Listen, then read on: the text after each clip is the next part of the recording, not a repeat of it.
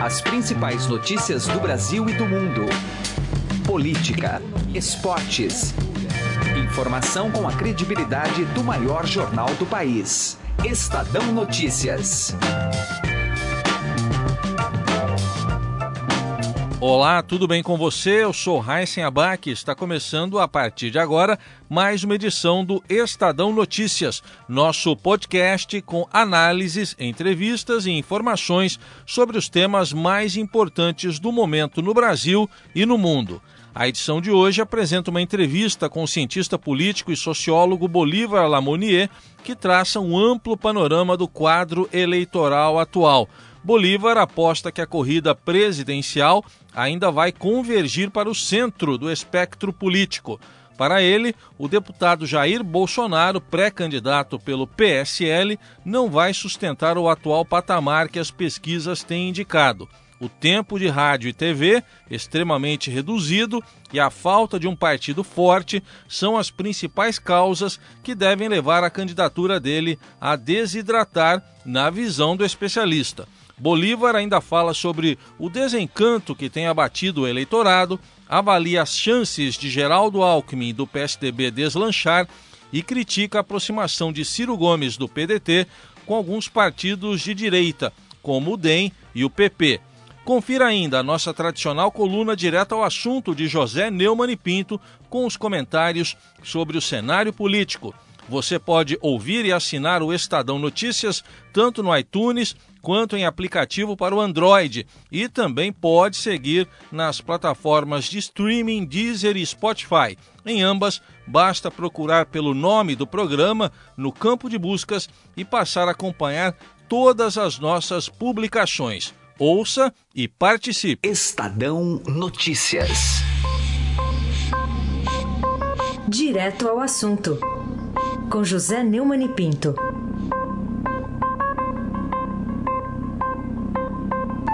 O domingo do ping-pong, do vai-vem, do solta-prende, Lula, ainda não terminou. A segunda-feira já foi, entramos na terça e o domingo continua. Há grandes discussões em torno de todos os atores desse dia histórico em que a justiça se mostrou inteiramente incapacitada para reconquistar a simpatia e, sobretudo, o respeito da sociedade brasileira. Né? O relator Gebran está fora dessa discussão, mas o plantonista Favreto não, nem o juiz Sérgio Moro. Eu só gostaria de lembrar que o juiz Sérgio Moro, que está de férias, Gebran não, simplesmente respondeu uma afirmação equivocada do despacho do plantonista que atribuiu a ele o poder de ter prendido Lula, quando na verdade quem mandou prender o Lula foi o Tribunal Regional Federal da Quarta Região, do qual ele faz parte, do qual também faz parte a oitava turma que condenou o ex-presidente e presidenciável do PT. A é, manifestações políticas e jurídicas contra todos os lados. O Brasil continua dividido em dois pedaços, mas nós não podemos esquecer uma coisa: todas essas discussões deste domingo que atravessaram a segunda-feira já foram resolvidas várias vezes em todas as instâncias e em todos os tribunais. Tudo isso está servindo apenas para manter Lula em foco, para ele sair do oblívio, né, da, do completo ostracismo em que ele estava. José Neumann e Pinto, direto ao assunto. Estadão Notícias. Política. Nós estamos a três meses das eleições presidenciais. O quadro eleitoral, embora ainda seja tempo de Copa do Mundo, parece muito indefinido. E sobre esse tema vamos ouvir aqui na nossa programação o cientista político Bolívar Lamounier. Obrigado pela presença aqui. É um prazer muito grande participar desse programa. É, na sua visão, comparando com outras eleições, tudo bem que temos uma Copa do Mundo aí, mas o quadro já parecia começar a tomar um rumo e aqui a gente não vê isso nesse momento. Não, não, não vê. Eu acho que nós temos aí vários candidatos. É mais ou menos no mesmo patamar. embora as pesquisas mostrem diferenças nas intenções de voto, a verdade é que isso não está cristalizado. O meu palpite é que, que há vários candidatos mais ou menos no mesmo plano. É, por quê? É, de um lado, por causa da Copa do Mundo, né? e de outro lado, porque uma grande parte do eleitorado, talvez metade do eleitorado, está ainda sem vontade de votar, está raivosa, está né, tá desiludida, e isso tudo deixa o quadro parado. Né? As coisas vão se afunilar realmente é, no, é, na, é na reta final, é com programa na televisão. E esse quadro em que a gente vê o ex-presidente Lula preso, né, acaba influenciando nessa nesse estado de espírito também das pessoas? Ah, sem dúvida, porque no, isso faz com que esta eleição não tenha uma candidatura natural, digamos assim. Né? nas eleições passadas, por exemplo, nós tivemos Fernando Henrique contra Lula. Né? Era uma, uma polarização natural. Né? O eleitor escolhia um dos dois e pronto. Eu, meses antes já havia eleitores com voto muito definido. Isso agora não acontece. Essa eleição não tem uma candidatura natural. Apesar disso, eu acho que ela tenderá para o centro. Eu acho que ela tenderá a ser convergente e não, e não divergente, não polarizadora. É porque porque, de um lado, eu acho que o Bolsonaro dificilmente se sustentará no patamar em que se encontra. Ele, ele, ele tem um minúsculo tempo de televisão, ele não tem um partido forte, né? então eu creio que não conseguirá ser um dos polos. Do outro lado, o Lula pode, evidentemente, transferir uma boa quantidade de votos para o Haddad, por exemplo, pode até ultrapassar o Ciro, mas uh, seria um polo só, uma perna só, né? uma espécie de um avião voando com uma asa só. Então, tudo isso me faz pensar que a eleição gradativamente vai caminhar para o centro, né? reunindo partidos como o MDB, como o PSDB, como a Marina, provavelmente como o DEM também. O DEM, o DEM não tem para onde ir numa eleição é, desse tipo. O senhor é um dos signatários daquele documento por um centro democrático, né, que foi lançado recentemente em Brasília, também em São Paulo. O nome mais forte é o de Geraldo Alckmin, mas mesmo assim ele não sai dos 6% nas pesquisas. O que, que, pode explicar essa situação na sua visão? O, o Alckmin não, não é um candidato carismático, ele não, não faz o gênero carismático, ele não tenta ser carismático. Ele, ele é, é e, e, quer se apresentar como um candidato que argumenta, que mostra uma experiência administrativa, mostra o que fez em São Paulo. Então é, ele aposta que por hora, não adianta você ficar esbravejando e falando alto demais, que isso não rende nada neste momento. É, é uma, uma, hipótese a, a, se verificar. Né? Mas, apesar de tudo, ele é, no meu entender, o, o candidato mais forte, né? porque é esse, essa colisão de partidos de centro, que eu acho que acabará se formando, dará a ele um tempo muito grande na televisão. Né? e ele então terá condições de, de, de, fazer o tipo de política que ele gosta de fazer e sabe fazer, que é demonstrar com o que fez em São Paulo, com a experiência administrativa dele, e não com teses assim muito abstratas. Né? Eu tenho para mim que, por exemplo, a, o, o, eleitor do Bolsonaro é um pouco fantasioso, é aquele eleitor que acredita que o indivíduo, só por ter sido militar, tem uma espécie de varinha mágica e em dois meses resolve os problemas do Brasil. Uma hora esse eleitor vai ter que pensar melhor, que eh, eh, arranjar uma razão melhor para votar no Bolsonaro, se ele realmente quer votar no Bolsonaro. O senhor vê uma possibilidade de candidaturas ali estarem muito próximas na, na disputa? Quer dizer, a gente não tem uma, um distanciamento muito grande de um candidato em relação aos demais? Ah, eu, eu, acho que isso vai ocorrer. Não, não, ninguém vai ganhar a dianteira, assim, disparado. Ninguém vai botar duas cabeças à frente. Haverá uma diferença pequena entre, entre alguns deles e entre os dois que forem ao segundo turno, a diferença vai ser pequena. Em relação ao PT, do ponto de vista do PT, é, qual, na sua visão, como cientista político, seria a melhor estratégia para o partido hoje? É, o, o Lula está esticando a corda, quer chegar até 15 de agosto, né, com o nome dele presente de uma forma ou de outra no debate público. Eu pessoalmente, tenho dúvidas a respeito dessa estratégia. Eu acho que o, o provável candidato do PT, que é o Haddad, já teria que estar ungido como candidato para falar como tal. Né? Ele não está ainda ungido. Então, eu creio que o PT está perdendo tempo.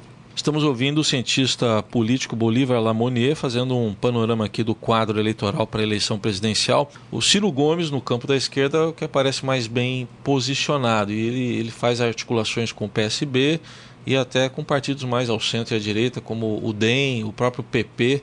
É, esses partidos indo para Ciro Gomes muda um pouco esse quadro que o senhor está desenhando? Bom, sim, é, é, fortalece um polo mais esquerdo, mas um polo extremamente contraditório. Né?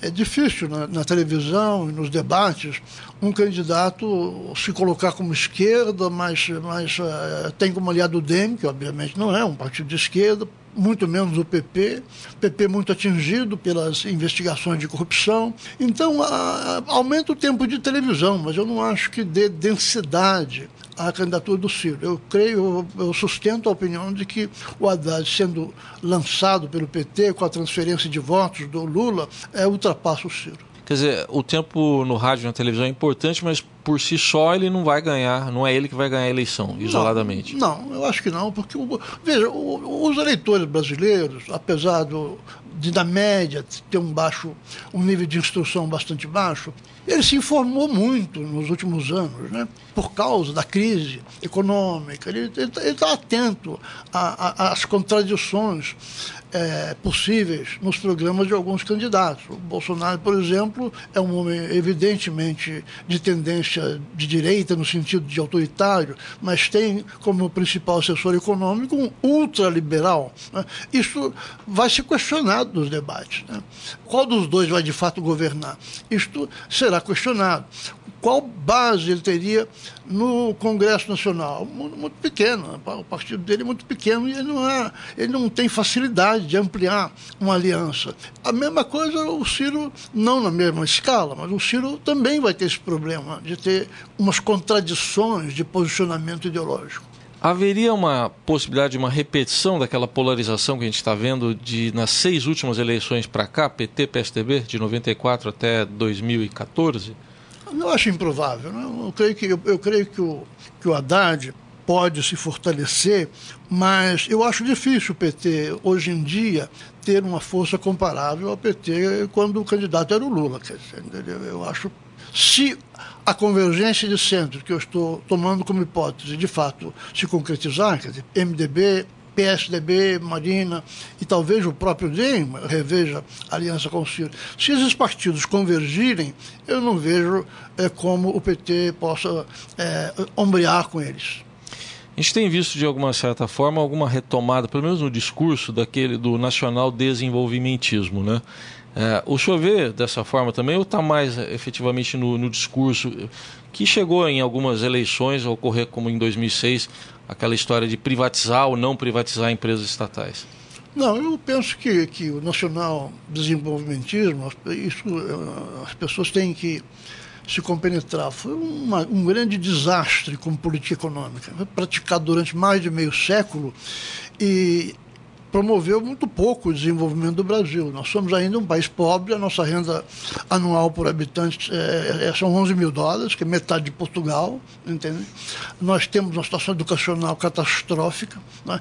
nós somos um país extremamente fechado ao exterior, isso nos torna pouco competitivos, ou seja, há uma reforma a ser feita, mas não no sentido nacional desenvolvimentista. Faltando tão pouco para a eleição, três meses, é, traçando um paralelo com anteriores, a gente não vê nenhum dos candidatos com vice definido, a não ser acho que Guilherme Boulos, né? É. Que é uma questão mais ideológica mesmo. Isso aí mostra o que na sua visão? Quer dizer, há uma dificuldade mesmo para se chegar a uma composição de alianças?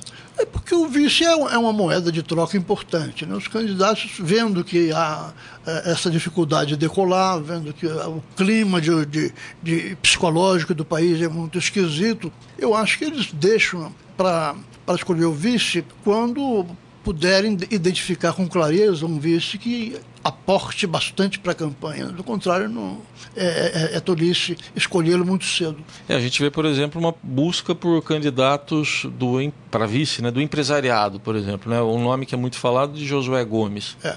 Essa aproximação com o empresariado parece que tenta repetir uma fórmula lá do passado, Lula e 2002, Zé Alencar, né? né? É. É, é. pode ser viável, uma, pra, por exemplo, para Ciro Gomes isso?